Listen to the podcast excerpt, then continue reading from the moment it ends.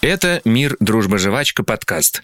И я его ведущий Карен Арутюнов. Здесь мы рассказываем о 90-х через объективные факты и субъективный опыт. Мы погружаемся в эпоху, восстанавливаем обстоятельства и пытаемся понять, чем жили люди тогда и как это все влияет на нас сейчас. За факты буду отвечать я, за субъективный опыт создатели сериала онлайн-кинотеатра «Премьер», «Мир, дружба, жвачка» и наши специальные гости. В этом эпизоде вы услышите услышите актера Егора Губарева, а также сценариста сериала Сергея Панасенкова. И время от времени мы будем подслушивать разговоры героев сериала, которые росли и выживали в 90-е. Напомню, что вы можете следить за судьбой главных персонажей нового сезона картины, если активируете подписку на онлайн-кинотеатр «Премьер» по промокоду МДЖ Подкаст. Как? По ссылке в описании выпуска. В новом эпизоде подкаста мы будем фильтровать базар – то есть вспоминать, как мы разговаривали в 90-е, какие фразы мы используем до сих пор, а какие слова стали частью истории, что повлияло на язык новой эпохи и как это отразилось на нашей жизни. В этом выпуске мы соберем словарь 90-х, чтобы понимать себя настоящих.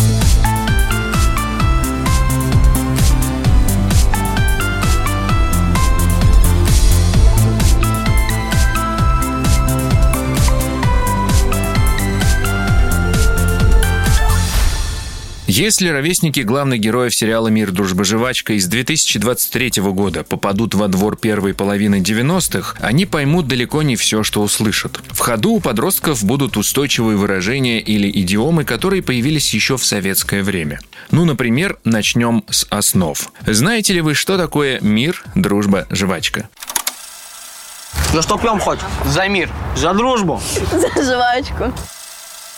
1957 году в Москве проходил Международный фестиваль молодежи и студентов. Это было грандиозное событие, потому что большинство советских девушек и парней тогда впервые пообщались со сверстниками из других стран. Девиз фестиваля «За мир и дружбу. Через иностранцев в страну попала дефицитная жевательная резинка. Из чьей-то легкой руки из официального девиза сформировался неформальный, но более популярный «Мир, дружба, жвачка». Грубо говоря, его смысл «за все хорошее против всего плохого».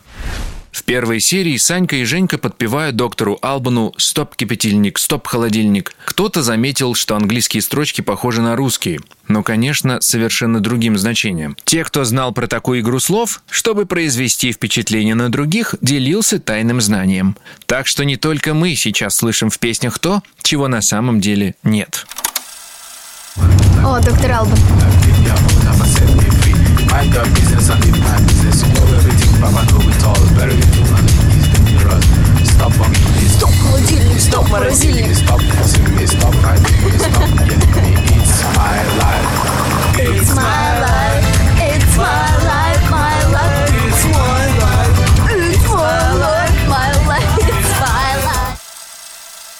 Герой сериала, особенно подростки, используют много аутентичных слов эпохи. Главным источником вдохновения для сценаристов стали выпуски журнала «Яралаш 90-х годов». Поэтому неудивительно, что не все молодые зрители до конца понимают речь героев. Сейчас будет небольшой тест на возраст. Кто такой Засера? Одно из любимых ругательств героя Вовки значит не совсем то, о чем можно подумать. Так, в некоторых регионах называли единоличников, которые в дворовой игре тянули все на себя. Например, когда в футболе ваш сокомандник не дает пас, а водится, то он засера. Перемены в жизни страны поменяли и язык, а точнее речь то есть как люди разговаривают. Многие из старшего поколения или особенно рьяные активисты, филологи и чиновники утверждают, что язык наводнили англицизмы и жаргон. Короче, его испортили. Но разговорный язык всегда отличался от литературного. И в 90-е он тоже не стал лучше или хуже. Он просто стал другим. Вместе со всем иностранным в страну хлынули и зарубежные словечки. Сейчас, когда нам нужно быстро и коротко дать одобрение, мы не задумываясь говорим или пишем «ок». А 30 лет назад говорить «все окей» вместо «все хорошо» было просто модно. Это короткое слово настолько вошло в наш повседневный язык, что люди старшего поколения, особенно в деревнях, стали говорить «окейушки». Ну, это если верить Михаилу Задорнову. Английский язык теперь нужен не только в зарубежной поездке, но и в обычной жизни. Но не все знают его достаточно хорошо, поэтому и родилось знаменитое объяснение «S как доллар». Более подробно об иностранных словах, которые вошли в наш язык в разных сферах, мы поговорим в этом эпизоде позднее. Свобода слова привела к тому, что и на публике, и по телевизору, и даже на заседаниях Государственной Думы стали порой говорить так же, как на улице. Карьера некоторых политиков полностью строилась на ярком образе оратора-правдоруба. Например, манеру речи Владимира Жириновского нельзя перепутать ни с чем. В новом русском языке были обозначены новые хозяева жизни и те, кто прозябает на ее обочине. Классно быть новым русским. Наполовину коммерсант или предприниматель, тоже новые слова, а наполовину бандит. Да не просто бандит, а авторитет. Под авторитетом ходят братки или братва, современный аналог древней дружины. Старинное слово «брат» приобретает в 90-е почти сакральный смысл. Не случайно главный фильм эпохи называется так же. Самое страшное в 90-е – это оказаться лохом. Слово «лох» тоже не новое, но теперь его используют повсеместно. Самая колоритная часть нового языка – язык бандитов. Это очень интересное явление даже для ученых-лингвистов, как сформировался этот язык. Он не похож на воровскую феню. То есть те, кто сидел и был связан с криминалом до 90-х, разговаривали по-другому. В бандитском сленге мало заимствований из иностранных языков. Разве только английский «киллер» или «рэкет». Бандитский язык дошел до нас не весь. Но, наверное, любой без труда поймет значение слов и выражений «крыша», «отморозок», «беспредел», «наехать», «забить» и «стрелку» и многих других. Бандитский язык, пусть и на начальном уровне, знаком даже интеллигентной Анне Филипповне, маме Федора. Да, это все, это твой Алик, уголовник лысый. Это он навел на нас этих, как их, там, окружников или, ой, этих карманников, нет, этих домушников, форточников, черт их знает кого. Для героини Ларисы Удовиченко активное использование жаргона и сленга стало большим потрясением. Я решил узнать у сценариста сериала Сергея Панасенкова, с помощью каких еще фраз героев ему удавалось передать настроение эпохи. Я свои 90-е провел на окраине Екатеринбурга. Я учился в средней школе. Это была такая достаточно агрессивная среда, совершенно такое нефрендли место. И ты там, в общем, находился в состоянии какого-то постоянного стресса, потому что в общем, на ровном месте тебе могли предъявить претензии какие-нибудь хулиганы, причем сделать за что угодно, там, за внешний вид, или ты просто как-то не так там на кого-то посмотрел. Как правило, в общем, без причины. И э, там были такие вопросы с уловками, на которые, насколько помню, правильного ответа не было. В общем, вопросы в духе, э, кто ты по жизни, по каким понятиям живешь. То есть такая криминальная какого-то характера лексика. Но, в общем, если вдуматься, то это абсолютно философский вопрос какого-то сократовского масштаба, на который, в общем-то, я и сейчас вряд ли смогу ответить. А, отдельно нужно сказать, что у нас была очень развита ненормативная лексика, и она тоже приобретала порой формы какой-то вообще совершенно фантасмагории. И в целом наш словарный запас того времени, он был такой достаточно агрессивного толка и отражал какие-то подростковые такие будни того времени и строился вокруг, в общем, бесконечных каких-то забиваний стрелок после уроков. И, в общем, думая про э, будни того времени, я вспомнил слово «косорезить». Мне кажется, это очень такое характерное слово. Оно употреблялось в основном в контексте э, предъявить кому-то претензии, обоснованные или чаще всего необоснованные, то есть там на кого-то накосорезить или на тебя кто-то накосорезил. В общем, ну, для моей юности тех лет такое было достаточно характерное словечко. Я бы не сказал, что мы как-то намеренно пытались вплетать в сценарий какие-то конкретные слова, чтобы отобразить образ эпохи. Это все получалось скорее как-то естественно, потому что сама фактура 90-х очень яркая и э, наполнена событиями, такими как Афган, например, там, или МММ, или какими-то криминальными историями, которые ну, невозможно было проигнорировать, которые так или иначе нашли свое место в такой лексике повествования. А что касается героев, то, конечно, у каждого своя неповторимая речь, которая подчеркивает какие-то индивидуальные качества. То есть, если взять, например, Вовку, он такой дворовой пацан, и его речь такая простая, грубая, с какими-то порой, может быть, такими похабными подростковыми шуточками, что, в общем, как-то говорит о Вовкином таком бэкграунде. А если мы берем Гошу, то он, наоборот, будучи представителем такой столичной золотой молодежи, он обладает такой грамотной, какой-то интеллигентной, несколько, может быть, ну, снобской речью, что, в общем, тоже э, много нам, что о нем рассказывает. В выпуске про деньги мы уже рассказывали, как в 90-е коммерсы всех мастей поняли, что реклама – двигатель торговли. В новом времени реклама стала популярнее, чем программы и фильмы, в паузах между которыми она шла. Купить то, что рекламировалось, могли не все – но все могли пользоваться в своей речи популярными фразами из рекламы. Приезд гостей обязательно сопровождался криком «Тетя Ася приехала!». А если вы знакомились с любым Сережей, то знали, что он тоже любит мамбу. Герои «Мир, дружба, жвачка» не отстают и в этом от всей страны. Вот как Юля, малая, реагирует на отношения Жени и Гоши в третьем сезоне. Вы такие милые. Прям сладкая парочка Твикс.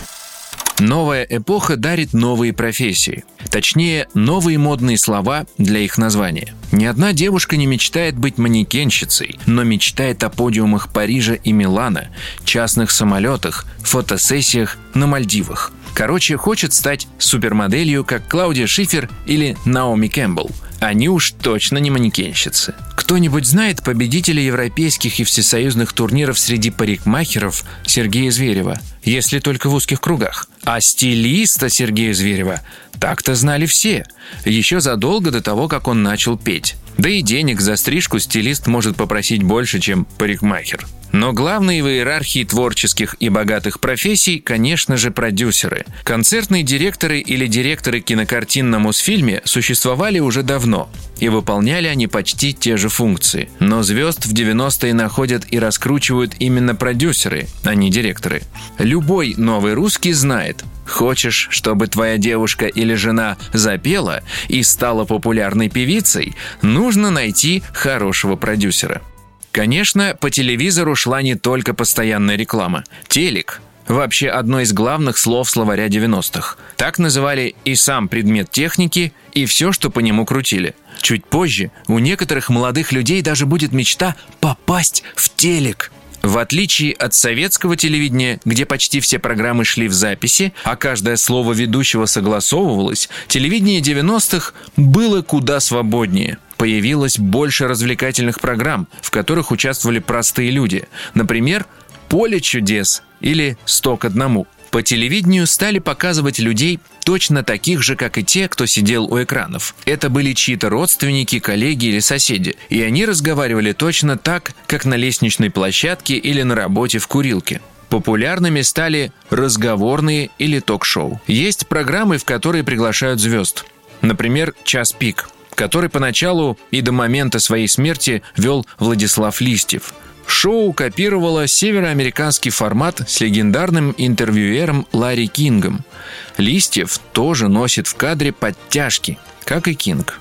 Самым революционным ток-шоу для телевидения, да и всей страны в 90-е, стала программа «Про это», на НТВ, которую вела Елена Ханга, первая темнокожая ведущая на российском ТВ. Леонид Парфенов в книге «На медне» потом напишет об этом так.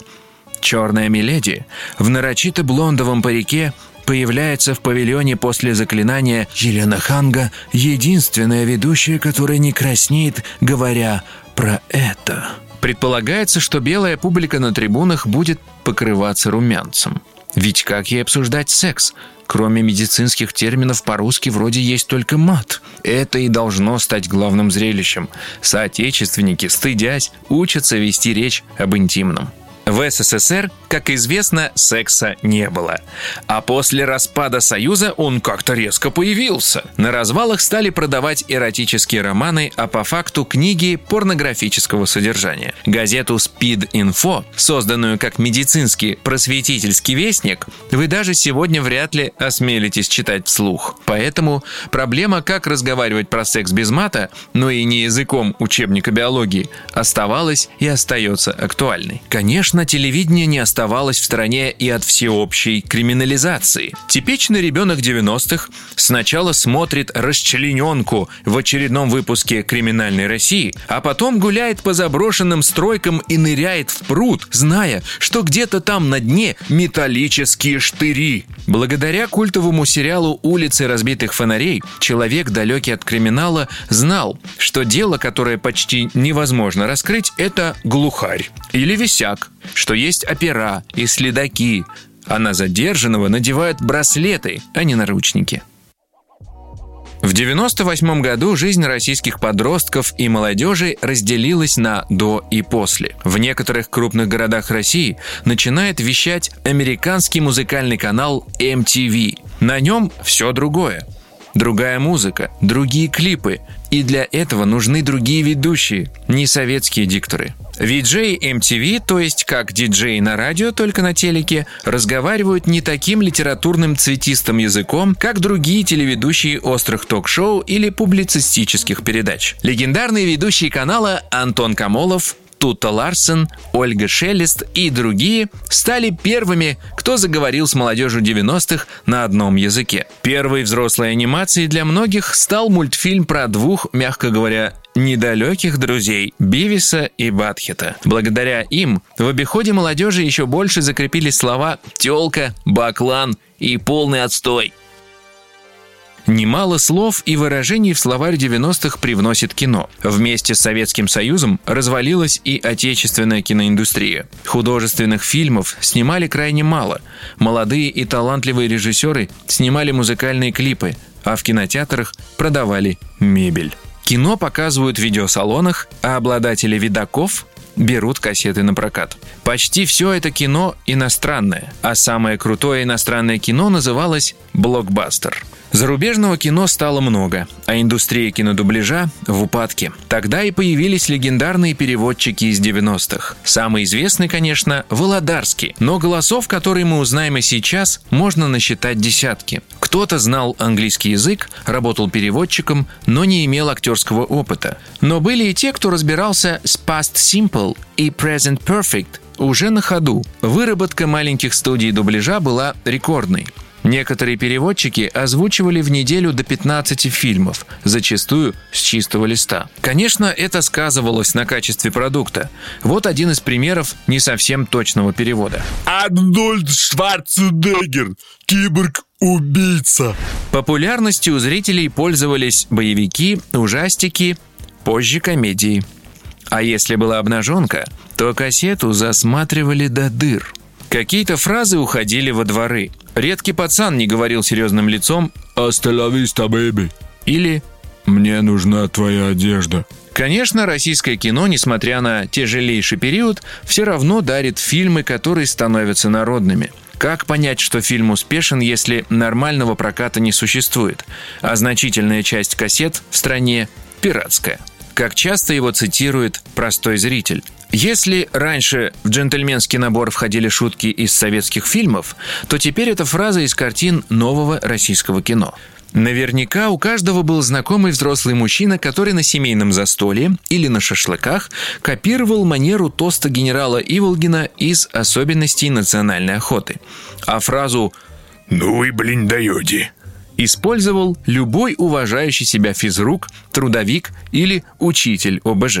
На цитатой сразу разошлась комедия Владимира Меньшова «Ширли-мырли». Особенной популярностью пользуется ругательство «глаз на жоп натяну», и фраза героя Олега Табакова про некоего человека, которого он ранее видел в городе Химки. Быстрее всего на цитаты расходятся комедии. Например, «Мама, не горюй» или «ДМБ». Но есть исключение из этого правила. Драма Алексея Балабанова «Брат» стала не только отражением эпохи, но и частью культурного кода. Наравне с актерской игрой Сергея Бодрова-младшего, видами депрессивного Петербурга, саундтрека, украшением фильма стали поговорки бандита Круглого. «You like you honey sweet? Then learn to like the bees».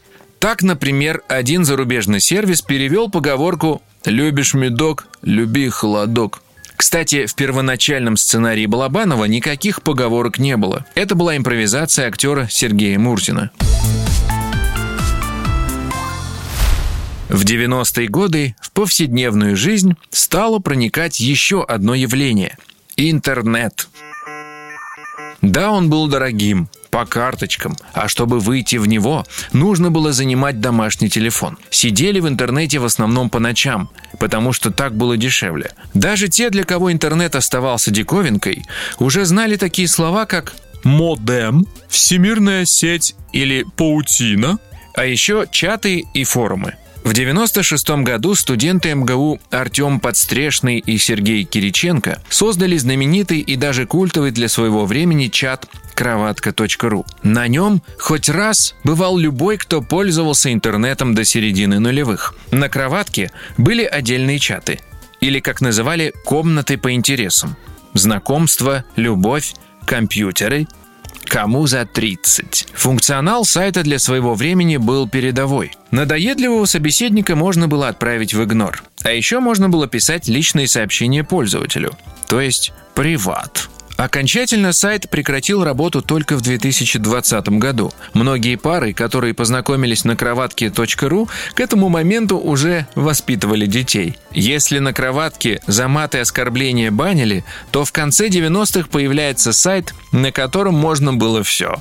Факт.ру Цензуры на этом форуме не было никакой. О нем самом вы могли и не знать. Но вы наверняка помните из нулевых такие выражения, как «Привет, медведь», Афов и другие красоты олбанского языка. Он же язык подонков. По мнению лингвистов, корни этого языка растут с факру. Мало того, что там не было цензуры, так еще и пользователь, который ярче и цветастее оскорблял других, получал одобрение. Именно этот сайт первым в Рунете разрешил ненормативную лексику. И последним не стал. Впишем эти фразы в наш словарь. Без них образ эпохи будет совсем неполным, как и без строчек из известных песен. Хоть и Советский Союз распался, язык песен несколько лет еще оставался невинным. Красивые мальчики пели про девчонку-девчоночку темные ночи, а красивые девчонки – про мальчиков. Ну а что? People it, как говорит герой эпохи Богдан Титамир. Но новый язык доберется и до эстрады.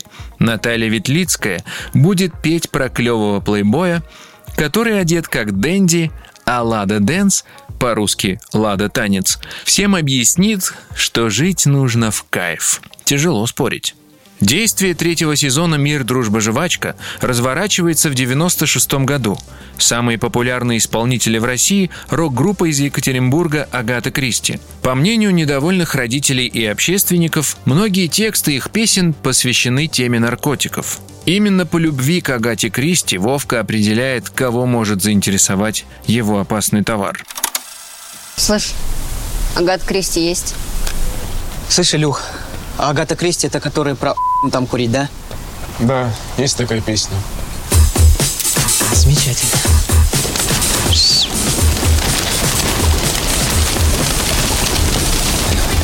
Шалу не хотите? Че? Шалы, шалы. Тихо ты, тихо. Однако группа открыто ничего не пропагандирует. Тема запрещенных веществ просто подтекст. Каждый сам решает, про что, например, песня «Ковер-самолет». И подумаешь, что самый продаваемый альбом в России на тот момент называется «Опиум для никого». Если Агата Кристи лишь намекает на некоторые темы, то рэперы из «Мальчишника» открыто поют про секс. Поговорим о сексе. Секс порнография, я хочу тебя, мисс Большая грудь. Это название некоторых песен. И никого это не смущает. Например, как подростков на Тульской дискотеке, куда Санька привел Женьку и друзей. Ты, наверное, не хочешь со мной разговаривать. Но мы можем пойти на дискотеку и танцевать молча. Хорошо. Тогда я за тобой зайду. Я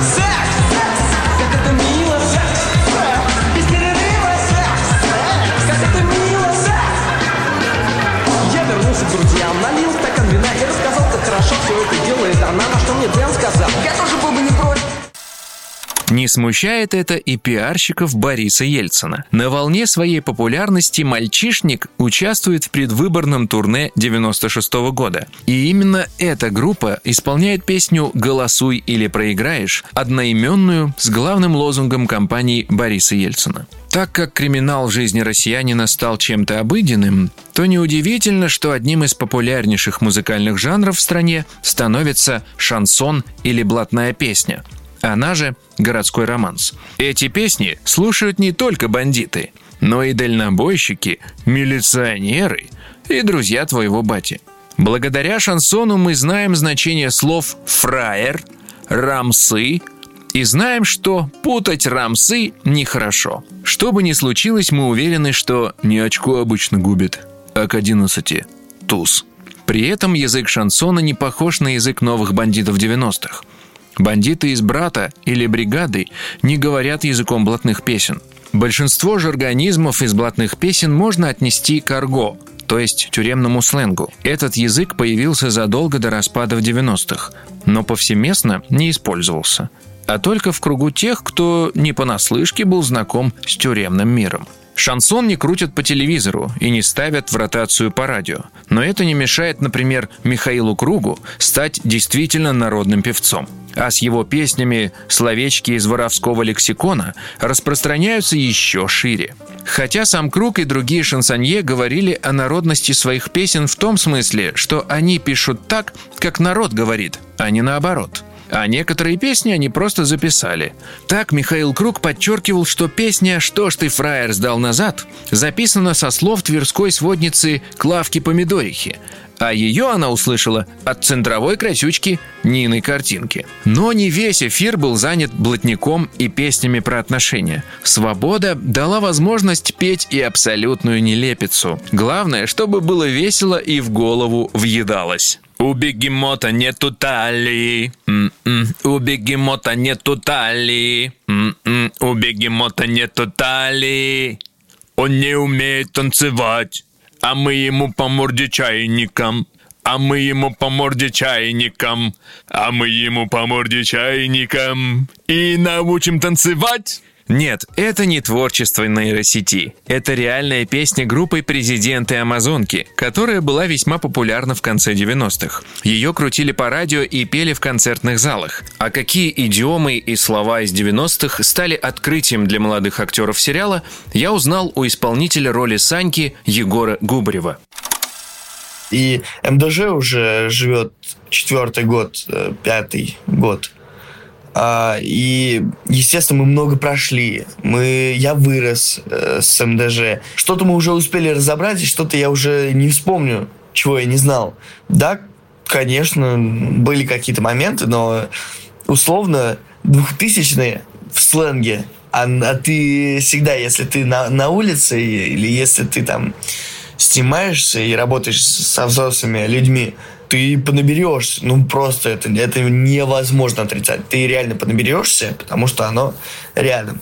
А сленг был очень похожий. То есть начало нулевых и 90-х. Ну вот, по крайней мере, то, что если это читать в каких-то сводках э, там в интернете как я готовился, чтобы говорить и звучать как в 90-е. И тут вопрос конкретно, да, про э, книги того времени, про фильмы того времени. Абсолютно, да, я не могу не, не выделять э, бригаду, брата. Брат это вообще моя любовь. Странно, да, то есть мы прекрасно все знаем, что Балабанов говорил, что это коммерческое кино, но она настолько нам запало в душу, и непонятно из-за чего. Мы, кстати, вот так вот э, описываем героя э, Данила Багрова, да? Мы его так описываем, как будто вот он вот очень правильный, такой прям классный русский парень. А он же вообще неправильный. Но вот просто почему-то он нам запал в душу. Мы смотрели э, хронику, я забыл, как она называется, прямиком из СССР или выращенный в СССР. Вот, и чудесные, чудесную такую хронику посмотрели. Э, но это очень давно было. Ну, мы углублялись как могли. Конечно, наш словарь 90-х не полный. За каждым новым словом или яркой цитатой стоит целое явление или событие. И для рассказа о них нужен не отдельный эпизод, а целый подкаст. Знание языка эпохи, так же как знание языка отдельного народа, позволяет лучше узнать, а главное – понять его носителей. За 30 лет мы стали спокойнее пользоваться иностранными словами. Мы легко понимаем, о чем поется в шансоне, ведь это гораздо проще, чем разобраться в коленном рэпе. И мы так любим вставлять в речь приколы или мемы, только теперь они из интернета, а не из отечественных комедий. А многое из языка 90-х глубоко проникло в наш культурный код, для разгадки которого не нужен никакой словарь. Все понятно без разъяснений. Последние 10 лет 20 века перемены затронули не только язык. Менялись мы, менялась страна. К 99 году уже можно было купить все необходимое для новогоднего стола в 11 часов вечера 31 декабря и ни в чем себя не ограничивать. С улиц пропали криминальные элементы. Стало не страшно попасться на крючок финансовым мошенникам. Люди уверенно вставали на ноги после кризиса. Музыка кочевала с кассет на диски. Одежда становилась разнообразной и современной. 90-е в России справедливо назвали лихими, но, как это часто бывает, Именно трудные времена создают возможность для проявления лучших человеческих качеств – доброты, сострадания. Многие сверстники Саньки, Вовки, Люши и Жени заслуженно запомнили свою юность 90-х временем неповторимого счастья, в котором есть немного жвачки, достаточно дружбы и очень много мира. А нашим героям еще предстоит это узнать. Финальную серию третьего сезона сериала «Мир, дружба, жвачка» вы сможете посмотреть на онлайн-платформе «Премьер». Эпизод уже доступен для просмотра. Ссылка на сериал в описании выпуска подкаста. Это было «Не детское время. Мир, дружба, жвачка. Подкаст». А я Карен Арутюнов. Hasta la vista, baby.